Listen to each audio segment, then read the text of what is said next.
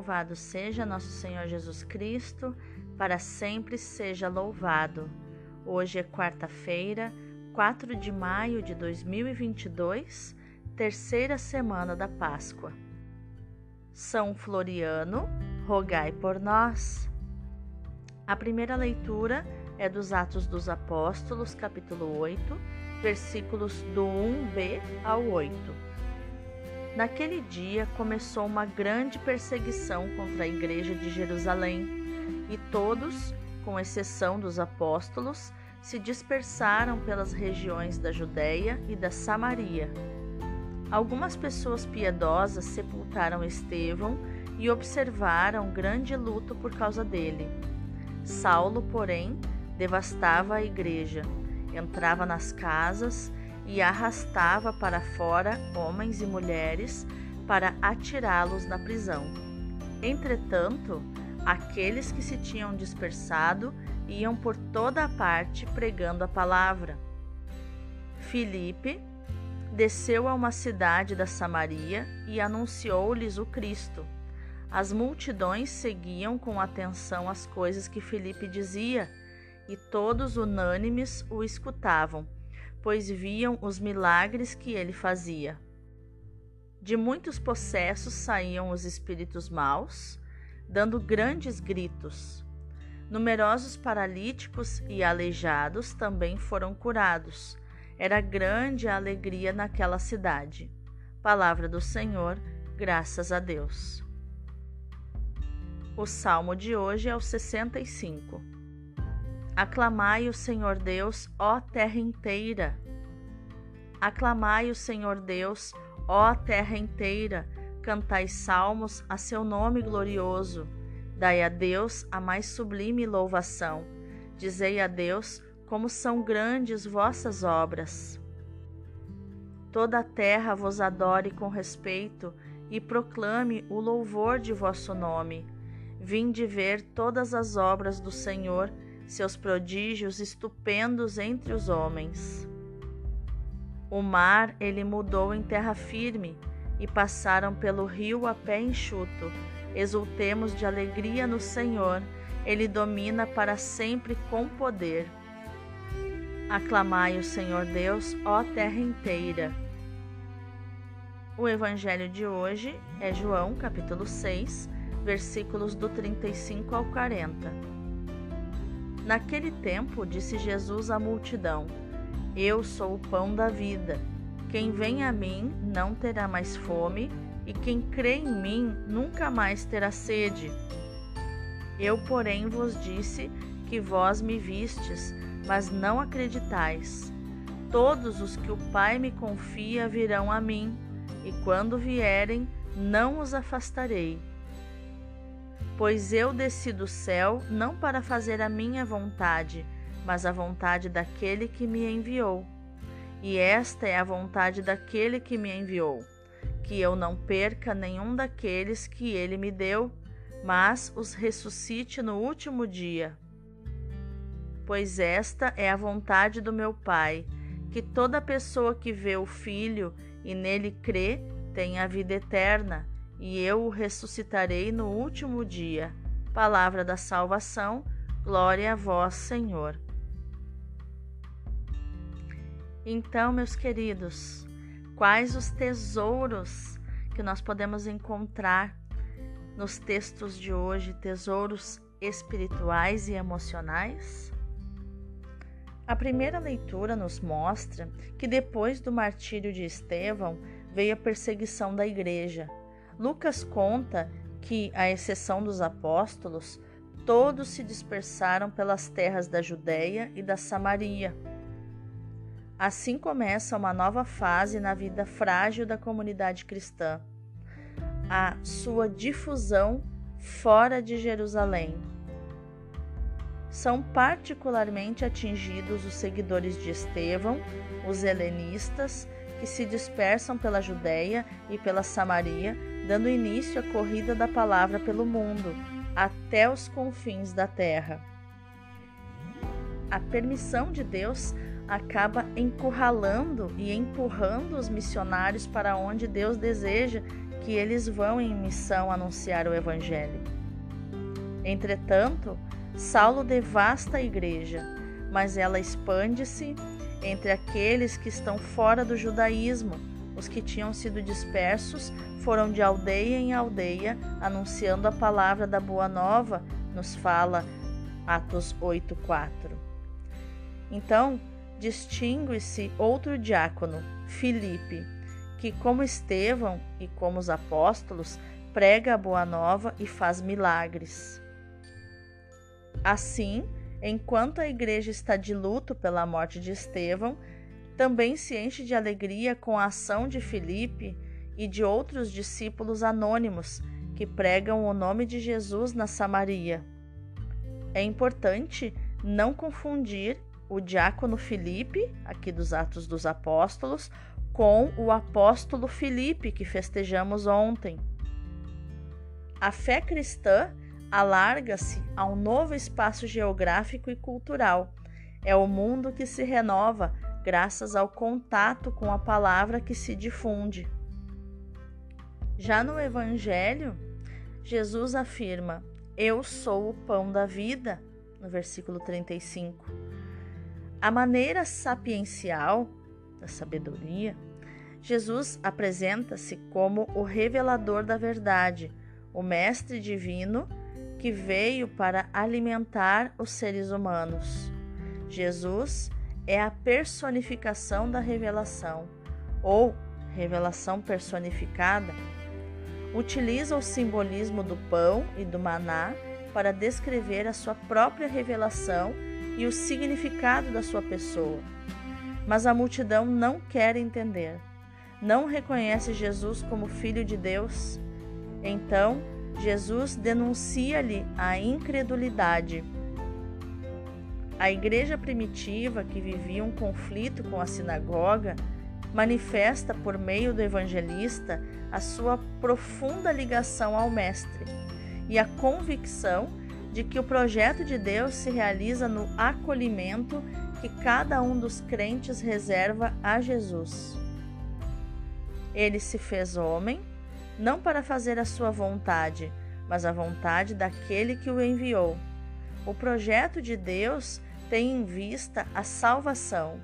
Ao confiá-lo ao Filho, o Pai proclama que os homens se salvam em Jesus sem que nenhum se perca. A vontade daquele que me enviou é esta: que eu não perca nenhum daqueles que ele me deu, mas o ressuscite no último dia. Ou os ressuscite no último dia. A expressão último dia em João indica o dia em que termina a criação do homem e se realiza a morte de Jesus, o dia do triunfo final do Filho sobre a morte. Nesse dia, todos poderão saborear a água do Espírito dada à humanidade pelo peito de Jesus.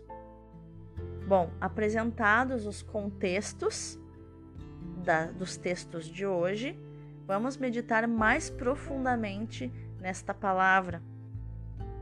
Depois da morte de Estevão, aqueles que comungavam do seu extremismo os que não aceitavam compromissos com o judaísmo são também perseguidos. Por enquanto, escapam da perseguição os apóstolos, talvez na esperança de que fosse encontrada uma solução para os problemas com a tradição judaica. A perseguição ajudou a igreja a não adormecer e a reencontrar as suas raízes missionárias, que são o segredo da sua eterna juventude. Quantas vezes se verificou essa verdade ao longo da história? Quando os discípulos do Senhor parece, parecem comodamente instalados, o avivamento não acontece. Quando se consideram integrados num determinado contexto social, é o próprio Espírito Santo que os agita, que agita o lugar onde eles estão, com várias provações, incluindo a perseguição se a comunidade estiver viva como estava em Jerusalém, a perseguição dará os seus frutos. Jesus não despreza a vida corporal Quantas vezes interveio para curar doentes e até ressuscitar mortos, mas não pretende satisfazer apenas as nossas necessidades corporais. Ele quer nos dar a vida em plenitude. O pão da terra conserva a vida, mas não nos faz ressuscitar. Jesus quer que participemos da sua ressurreição, porque é essa a vontade do próprio Pai. Ele diz: esta é, pois, a vontade do meu Pai, que todo aquele que vê o Filho e nele crê tenha a vida eterna. E eu o, ressuscitar, o ressuscitarei no último dia, diz o versículo 40. Jesus nos abre um caminho através da morte até a ressurreição. Ao nos dar o seu corpo na Eucaristia, Jesus nos comunica a sua vida de ressuscitado e alimenta essa vida em nós. A Eucaristia é o penhor da ressurreição. Jesus nos abriu o caminho da vida eterna porque se entregou à morte por nosso amor, por amor a nós. Na oferta de si mesmo, venceu a morte. Na Eucaristia, Jesus renova o dom de si mesmo isto é o meu corpo que vai ser entregue por vós. Este cálice é a nova aliança do meu sangue que vai ser derramado por vós. Ele diz em Lucas 22, do 19 ao 20. Receber a Eucaristia é receber aquele que se ofereceu por nós até a morte e, portanto, receber a força para percorrer o mesmo caminho.